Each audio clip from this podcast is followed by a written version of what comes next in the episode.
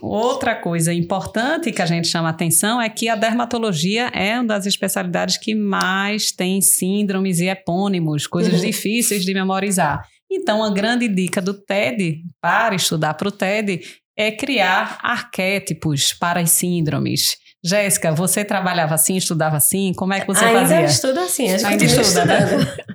Não, uso muito, muito mesmo. Eu acho que a, as síndromes, elas têm características, obviamente. A gente faz um raciocínio, qual é o folheto que, foi, que veio é, com uma formação, origem, né? embrionária, origem embrionária é, para tentar classificar, ou então qual foi a mutação obviamente, mas para a gente poder juntar naquele paciente, a gente conseguir englobar todas aquelas características sindrômicas, eu sempre é, visualizo uma pessoa, crio um arquétipo e consigo associar aquela pessoa ao nome daquela síndrome. Isso. Então eu faço muito na parte, a gente tem um capítulo na dermatologia que são as genodermatoses.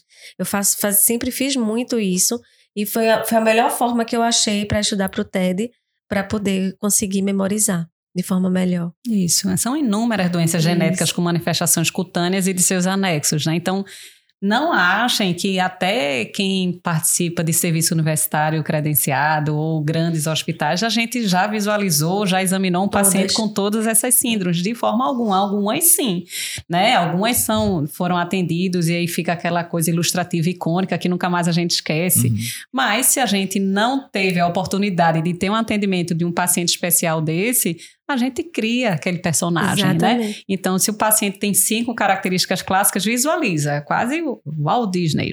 Pensa ali aquele, isso. como é que seria? O paciente tem um cabelo assim, é baixinho, tem os olhos alargados, a pele tá um nevo no ombro, aí você cria aquela persona e você diz, pensa no diagnóstico, visualiza aquela imagem. Isso ajuda muito. Muito. Demais. E coloca o epônimo como nome, né? E coloca o epônimo, né? o epônimo, né?